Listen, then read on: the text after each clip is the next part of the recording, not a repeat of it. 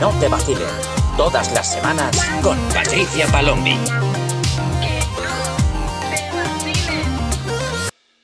¿Qué pasa, gentesica? Yo soy Patricia Palombi y estás escuchando un episodio más de Que no te vacilen, el podcast donde hablamos sobre las relaciones de la generación Z y de la generación millennial.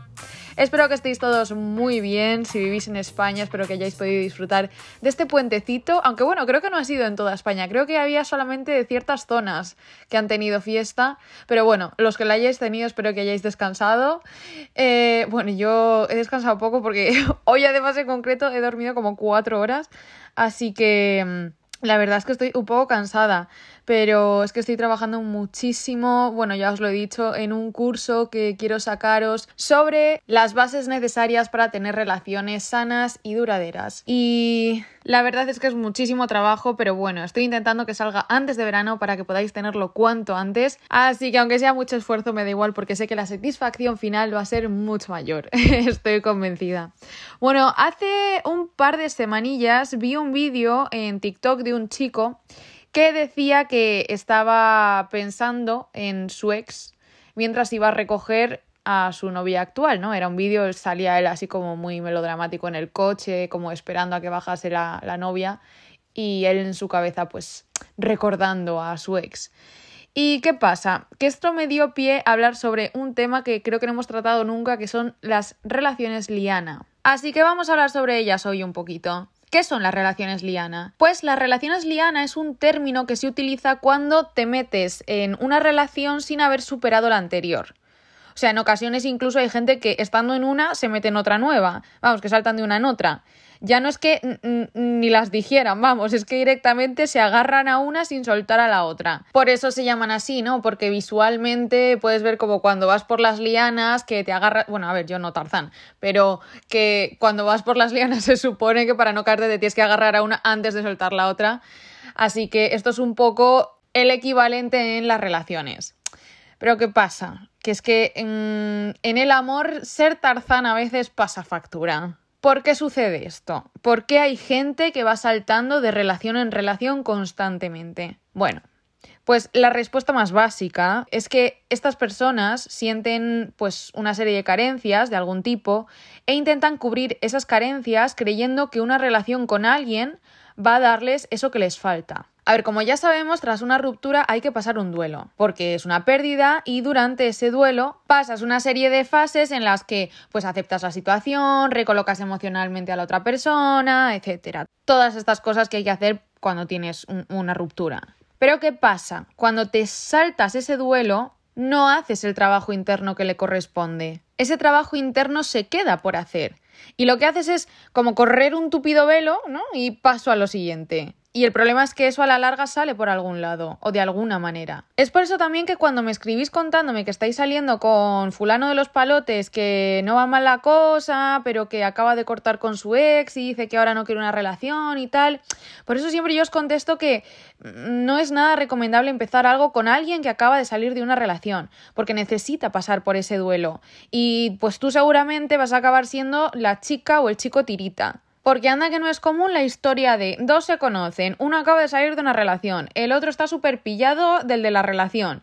El de la relación le dice que no quiere compromiso de momento porque acaba de dejarlo. El otro piensa que con el tiempo, pues cuando haya pasado un tiempo prudente y lo haya superado, entonces se juntarán. ¿Y qué pasa? Que se lleva una sorpresa cuando la persona ya pasa su duelo, mejora anímicamente y pasa olímpicamente del otro y se echa una pareja nueva. Y el otro es como, ay, pero ¿por qué? Pues enhorabuena, ha sido la chica o el chico tirita. Me acuerdo además una vez un pibe que me, que me preguntó súper emocionado en plan, eh, ¡buah! Mi crush acaba de dejarlo con su novio, ¿cómo le entro? ¿Cómo ataco? No sé qué.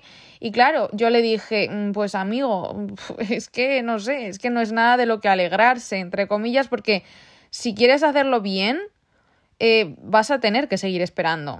O sea, evidentemente puedes atacar y ser su pañuelo de lágrimas, pero entonces eso es lo que vas a ser. El pañuelo de lágrimas, que en cuanto pare de llorar va a dejar de cumplir su función. Te quiero decir, o sea, eso es un chico tirita. Esta chica ahora está en pleno duelo. Estará pensando 24-7 en su ex todo el rato hasta eh, que pase un tiempo, que se vuelva a encontrar a sí misma, que vuelva a encontrar eh, o a crear una rutina nueva para ella, ta, ta, ta, ta, ta. Puedes apoyarla a nivel de amigo de vez en cuando, pero si lo que pretendes es atacar a saco a nivel relacional, pues es poco probable que la consigas si es lo que quieres. Porque ya os digo que cuando una persona rompe con otra, se necesita ese periodo de duelo para aprender a, a gestionar esas emociones que estás sintiendo, a recolocar emocionalmente. Si tú te saltas esa parte, mmm, pues evidentemente eh, ahí está faltando un trabajo. Entonces, ¿por qué son perjudiciales este tipo de relaciones tan precipitadas? Bueno, principalmente porque suelen mermar mucho la autoestima. Esto es lo primero. ¿En qué sentido? Pues porque al poner tu valía o la cobertura de una carencia sobre la otra persona, estás haciendo que dependa de ella que las cosas vayan bien o vayan mal. Y no podemos poner nuestras necesidades básicas sobre variables externas. Es que no podemos darle la responsabilidad a otro en nuestra mierda. Es así de simple. Aparte también porque normalmente suele ser muy injusto para la nueva pareja, ya que realmente no estás disponible emocionalmente al completo, porque estás usando esa relación como anestesia. ¿Y qué hace la anestesia? ¿Qué hace? La anestesia adormece una zona para que no duela. Entonces la pregunta es, ¿de qué tienes tanto miedo que lo adormeces para que no duela? La respuesta más común en este caso suele ser el miedo a la soledad. Pero claro, esto puede ir condicionado por otros factores como la baja autoestima o incluso la dependencia emocional. Entonces, ¿qué podemos hacer en estos casos? Bueno, Primero es, como digo, siempre conocernos mucho a nosotros mismos. Eso es fundamental. Por lo que, si crees que eres una persona con este tipo de patrón, lo principal es que te fijes en tu historial amoroso. O sea, hazte ahí tu buen review de cómo han sido tus relaciones, qué te ha gustado y qué no te ha gustado de ellas, cómo te has comportado tú, cuál fue el motivo de las rupturas, cuándo empezaste la nueva relación. Porque cuando tengas una visión general podrás ver qué cosas has estado repitiendo que muchas veces no te das cuenta hasta que no te paras y lo piensas porque estás como en piloto automático. Por eso os digo siempre que es tan importante eh, conocerse a uno mismo, más que nada porque aparte de que vas a tener muchísimo más gestión sobre ti mismo, muchísimo más poder sobre ti mismo, es porque aprendes cosas y entonces cuando te aparecen, sabes reconocerlas y no estás actuando en piloto automático. O sea, si te viene alguna distorsión de algún tipo, no cedes ante ella y a lo loco pues mm, continúas con tu primer impulso. No, no, no, no, no. Sé que estoy recibiendo este mensaje de mi cerebro, pero es por tal motivo. Entonces no voy a ceder ante esto. Voy a reconducirlo hacia donde yo quiero llevarlo, hacia la persona que yo quiero ser. Luego, una vez que hayas visto esto, identifica cuáles son las emociones tras la ruptura.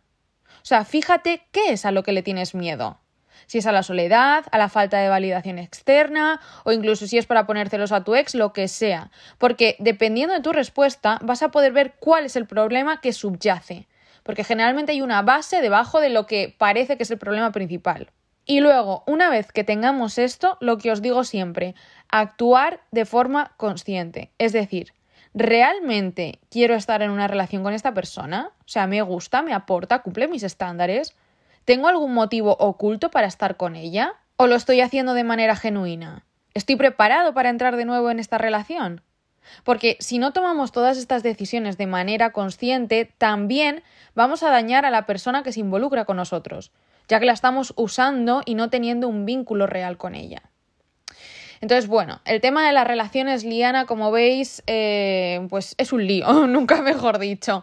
Porque claro, no solamente entran en juego eh, las personas que no eh, se gestionan muy bien emocionalmente, digamos, sino que además eh, la otra persona también está involucrada y también sufre las consecuencias, porque así estamos muchas veces que también yo recibo mensajes desde el otro lado, no de la persona que hace las relaciones lianas, sino de la persona que está con esas personas. Y es como, uff, es que acaba de romper con esta pareja, pero nosotros, o sea, acaba de romper con su ex, pero nosotros llevamos una buena relación, pero claro, le noto que no está entregado del todo, o a mí me merma la autoestima porque me compara con la otra, ta, ta, ta. O sea, si nos empezamos a involucrar con gente cuando realmente nosotros no hemos hecho el trabajo, cuidado, que no quiero decir aquí que tengamos que ser absolutamente perfectos para estar en una relación y estar totalmente sanos porque eso es absolutamente imposible.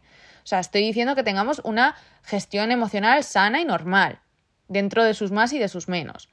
Pero evidentemente cuando tenemos este batiburrillo de emociones, cuando estamos completamente o de manera constante metiendo la mierda bajo la alfombra y no limpiando nunca, pues evidentemente el día que se levante la alfombra te va a salir todo el polvo y se te va a llenar la casa, que da igual cuántas veces la hayas limpiado, que se te va a llenar enterita de polvo y vas a tener que empezar por el principio.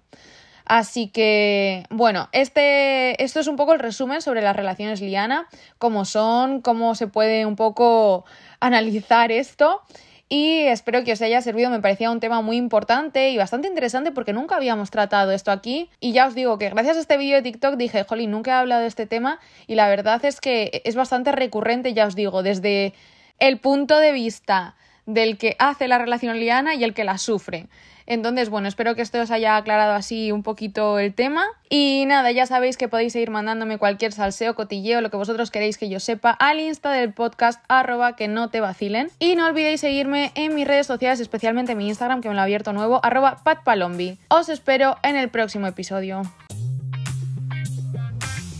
Que no te vacilen. Eh, que no te vacilen. Tía, que no te vacilen. Que no te vacilen. Todas las semanas con Patricia Palombi.